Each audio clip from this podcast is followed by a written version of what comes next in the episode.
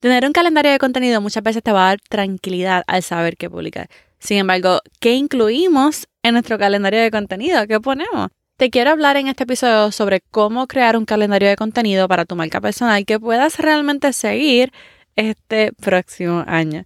Este es el episodio número 77.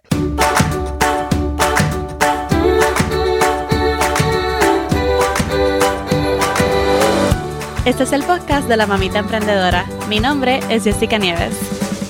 Escucha aquí conversaciones para aprender cómo otro ha logrado alcanzar sus sueños y aprende los mejores trucos para abrir tu negocio, lanzar tu blog, manejar las redes sociales y mucho más. Eso no es lo único, hablaremos también de nuestra vida de madres y cómo hacer de todos nuestros sueños poco a poco una realidad. Hola emprendedora, bienvenida al podcast Mamita Emprendedora. Mi nombre es Jessica y yo soy la host y creadora del podcast Mamita Emprendedora.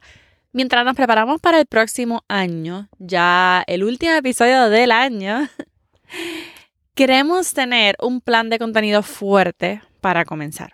Algo que me ayudó este año definitivamente fue planificar prácticamente todo mi año. No planifiqué semana tras semana todo el año, pero sí planifiqué bastante bien mis trimestres, cuáles eran mis objetivos y creo que se ayudó significativamente a todo el contenido que yo estaba creando.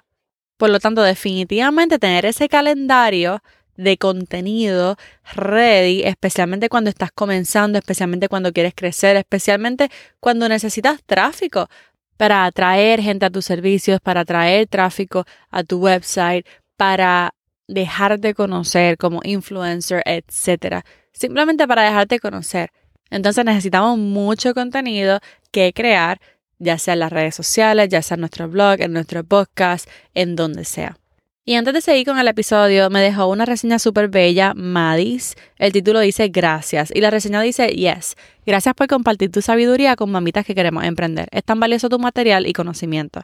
Definitivamente estos minutos que estoy tomando al día para escucharte están cambiando mi visión por las redes sociales y van dando forma a una nueva oportunidad en mi emprendimiento. Saludos desde Japón. Qué cool, Madis, que estás desde Japón escuchándome. Gracias por dejar esa reseña. Y si tú estás escuchando esta reseña y deseas que te mencione en el próximo episodio, simplemente ve a Apple Podcast y con tus cinco estrellitas déjame un comentario, déjame saber qué te ha parecido el podcast. Pero ahora también recuerden que en Spotify pueden dejar un rating. So, si me estás escuchando desde Spotify, ve al podcast y déjame tus estrellitas también. Ahora sí, ¿por qué crear un calendario de contenido? Realmente si deseas tener un negocio digital como creadora de contenido, lo mejor es planificarse de acuerdo a tus objetivos o de acuerdo a lo que tú deseas lograr en el momento. No importa realmente qué, qué, tipo de contenido es, como dije, si es contenido largo, ¿verdad? Como un blog post, un video en YouTube, un podcast, o si es contenido para social media, como fotos, carruseles, videos cortos, es bueno que todo fluya, que todo sea cohesivo para no confundir a tu audiencia. Ahora bien, antes de ir a lo específico, tienes que tomar tres decisiones primero. Número uno es el tipo de calendario o el formato de calendario que tú deseas usar. Siempre, siempre tú puedes tener una agenda en mano y tener un calendario de oficina, tú sabes de esto que tú pones en tu escritorio grande y planificar ahí. Pero también es bueno tenerlo digital, especialmente a mí me encanta digital porque en manera digital tú puedes poner subtareas, puedes poner uh, workflows, puedes poner due dates, ¿ok? Y algunos digitales que tú podrías tener, por ejemplo, el más sencillo que yo podría tener eh, para, para programar mi contenido es en Google Sheets, que es como Excel. So, por ejemplo, digamos Excel o Google Sheets, tú creas una plantilla, ¿verdad? Para tu calendario de contenido y yo tengo, por ejemplo, la fecha, el contenido largo, eh, luego qué voy a publicar por día en redes sociales, mis pilares de contenido, eh, un banco de, de, ideas, etc. Y entonces tengo una plantilla que realmente la uso semana tras semana como calendario de contenido. Hay otra manera que, por ejemplo, es usando algo como Trello, y yo le he hablado de Trello antes. Realmente es mi plataforma favorita para organizarme. Y en Trello tengo dos boards para programar mi contenido. Tengo un board para programar mi long form content, que sería lo que yo le llamo y mi estudiante le llama el, el hero content, el contenido héroe, que es mi episodio del podcast. Y yo planifico ahí todos mis episodios del podcast. Y entonces tengo otro tablero que es para planificar mi social media, que es un poquito más messy porque hay mucha, mucha, mucha idea, porque ya el, el podcast es un episodio a la semana, así que tengo mucho cuidado de planificarlo. Y entonces el social media es muchísima, muchísima idea, muchísima idea, muchísima idea. Y entonces voy organizándolo. Pero obviamente tenerlo en algo como Trello, que también tú puedes usar Asana, también muchas personas usan Airtable. En, en Trello tú puedes tener checklists, ¿verdad? Y entonces ahí pones un workflow, un flujo de trabajo de todas las cosas que tienes que hacer antes de publicar el video o todas las cosas que tienes que hacer antes de publicar tu episodio, ¿verdad? Tú puedes ponerle due dates y te, te ponen reminders, ¿verdad? Puedes etiquetar a las personas si ya hay personas que trabajan contigo puedes poner el media, ¿verdad? A juntar todo el media, todo el, episodio, las fotos que tú vas a usar, etcétera, etcétera. Realmente es un éxito y yo siempre uso Trello, especialmente para planificar mi contenido y poner mi idea de contenido en algún lado. La segunda decisión que tenemos que tomar es qué contenido vas a planificar por ahora, porque posiblemente tú estás comenzando en social media y no tienes un contenido héroe o un contenido de long form content como un, un YouTube, un podcast, un blog post. Así que posiblemente ahora mismo te toca planificar solamente las redes sociales o posiblemente solamente tienes un blog, ¿verdad? O tienes un podcast y quieres planificar solamente eso. Así que, ¿cuál es el contenido que vamos a comenzar a planificar? ¿O acaso ya tienes ambos? Vamos a tomar esa decisión también. Número tres, tienes que identificar la frecuencia. ¿Cuán seguido tú quieres publicar? ¿Cuán seguido tú quieres publicar? Y yo creo que más que nada esto es algo que tú tienes que tener súper en mente todo el tiempo. ¿Por qué siempre en mente? Porque la consistencia siempre va por encima de todo. No importa si tú publicas tres veces a la semana en social media, no importa. No importa si tú publicas todos los días en social media. Lo importante es que tú seas consistente, que tú escojas una frecuencia y te decidas por esa frecuencia y seas súper consistente en esa frecuencia. Así que si estás comenzando a crear contenido, yo creo que una frecuencia de tres veces en las redes sociales por semana es una súper frecuencia, es una frecuencia súper buena. Para mí la frecuencia ideal, si no tienes mucho tiempo, ¿verdad? Es cada dos días. Si tú puedes publicar cada dos días, mejor, ¿verdad? Pero si tienes todo el tiempo del mundo y puedes publicar cada día, pues mira, brutal. Porque realmente la frecuencia sí importa y mientras más tú publiques, más oportunidades vas a tener de alcanzar más gente. Pero tienes que tener un buen contenido planificado, no es planificar al garete como le decimos los boricuas, sino planificar bien tu contenido y si decides, ¿verdad? Por alguna razón traer momentum a tus redes sociales, entonces publicar diariamente es una buena opción. Pero por ahora decir una frecuencia con la que puedas mantenerte consistente. Y eso es bien importante. Si tú tienes un estilo de vida súper ocupado, entonces ¿para qué vas a ponerte la carga de publicar todos los días? ¿Por qué te vas a poner esa carga? Publicar tres veces a la semana, publicar cada dos días es más que suficiente si tienes un buen contenido para publicar. Así que decide una frecuencia y entonces creemos nuestro calendario de contenido. Ahora bien, ¿qué incluimos en nuestro calendario de contenido?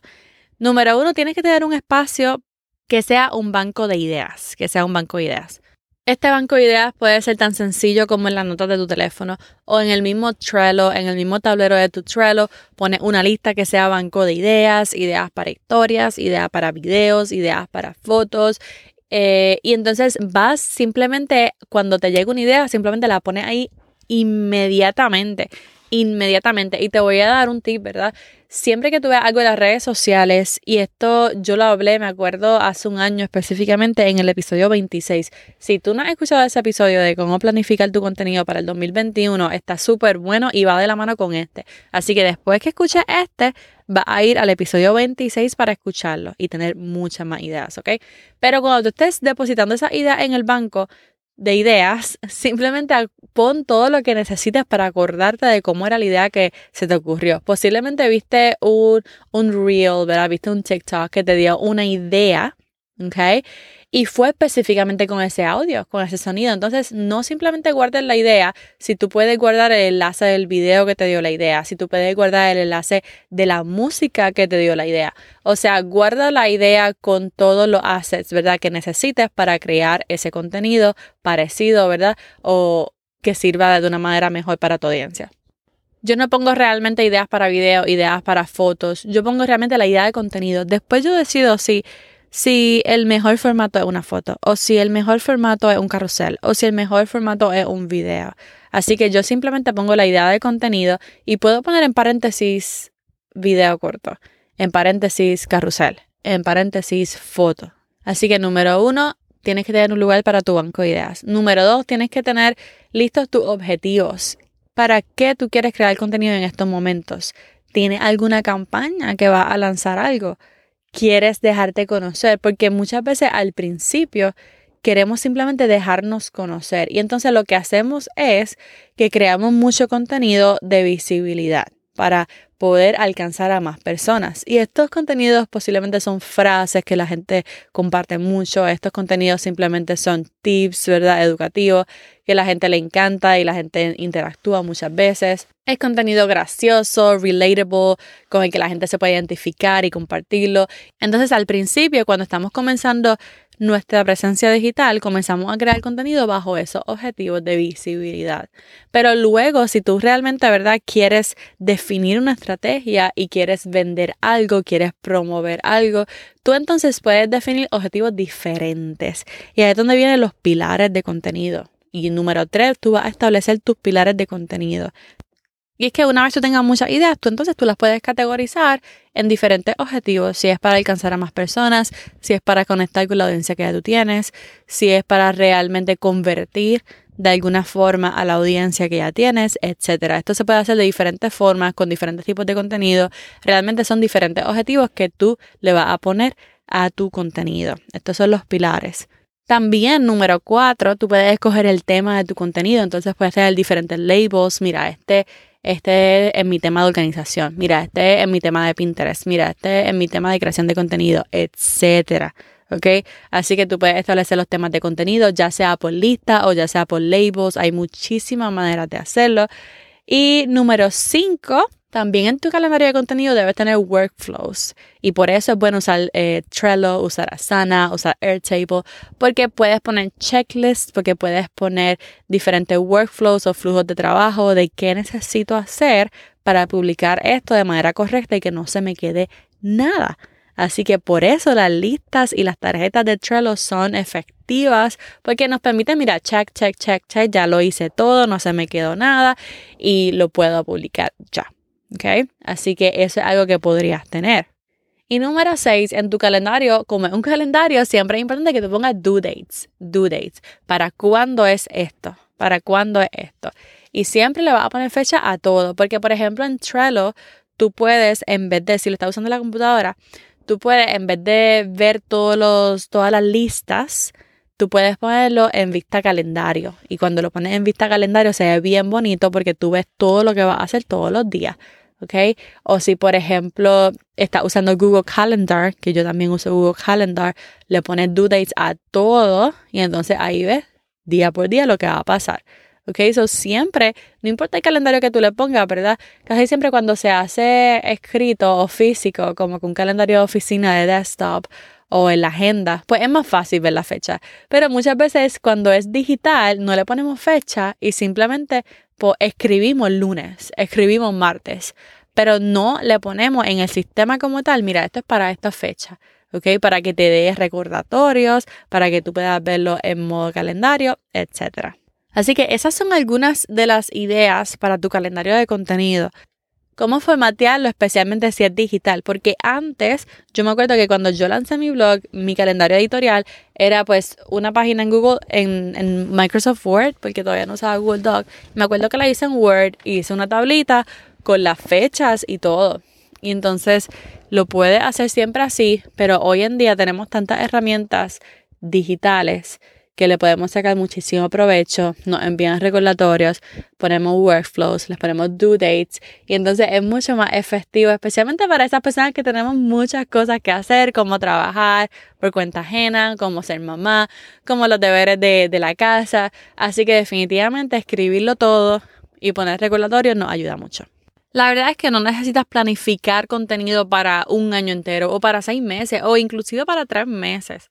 Yo diría que definitivamente debes saber cuáles son tus objetivos para estos próximos tres meses, ¿verdad? Para el primer trimestre del año, pero no tienes que planificar el contenido de aquí a allá. ¿ok? Realmente, y últimamente hay tantas tendencias que muchas veces las ideas de contenido son buenas, pero más que nada es estar consumiendo contenido para aprovechar tendencias y publicarlas espontáneamente. Y la verdad es que aunque planificar contenido es bueno, la verdad es que consumir contenido te va a ayudar bastante para mantenerte al día con las tendencias. Si necesitas ayuda para planificar tu contenido, especialmente de los primeros meses del año, entonces yo te quiero ayudar. Voy a hacer un challenge para planificar nuestro contenido en el 2022 y va a ser del 10 al 14 de enero, 5 días para planificar nuestro contenido, va a ser en una comunidad privada y yo quiero que participes. Así que mantente pendiente si no te has suscrito a mis emails en mamitaemprendedora.com diagonal kit, K-I-T para que debes reciba el kit de creadores y te ayude a tomar las decisiones más importantes para ir definiendo tu estrategia digital. De esa manera te mantienes al tanto de lo que voy a ir haciendo, pero ya esta semana les voy dejando saber dónde apuntarse para ser parte de ese grupo. Por ahora espero que este episodio te haya dado un poquito de luz, te haya ayudado un poco para sentarte y planificar tu contenido de los primeros meses del año. Me toca despedirme ahora, pero no me quiero ir sin antes darte gracias. Darte gracias por ser parte de mi 2021, por ser parte de mi comunidad, por ser parte de mis oyentes. Gracias por ser parte y apoyar a Mamita Emprendedora. Y oro para que este año 2022 vengan muchísimas bendiciones de parte de Dios a tu vida y nos mantengamos con mucha, mucha salud especialmente. Y ahora sí, esta Jessica despidiéndose por ahora. Te veo el año que viene y bye bye.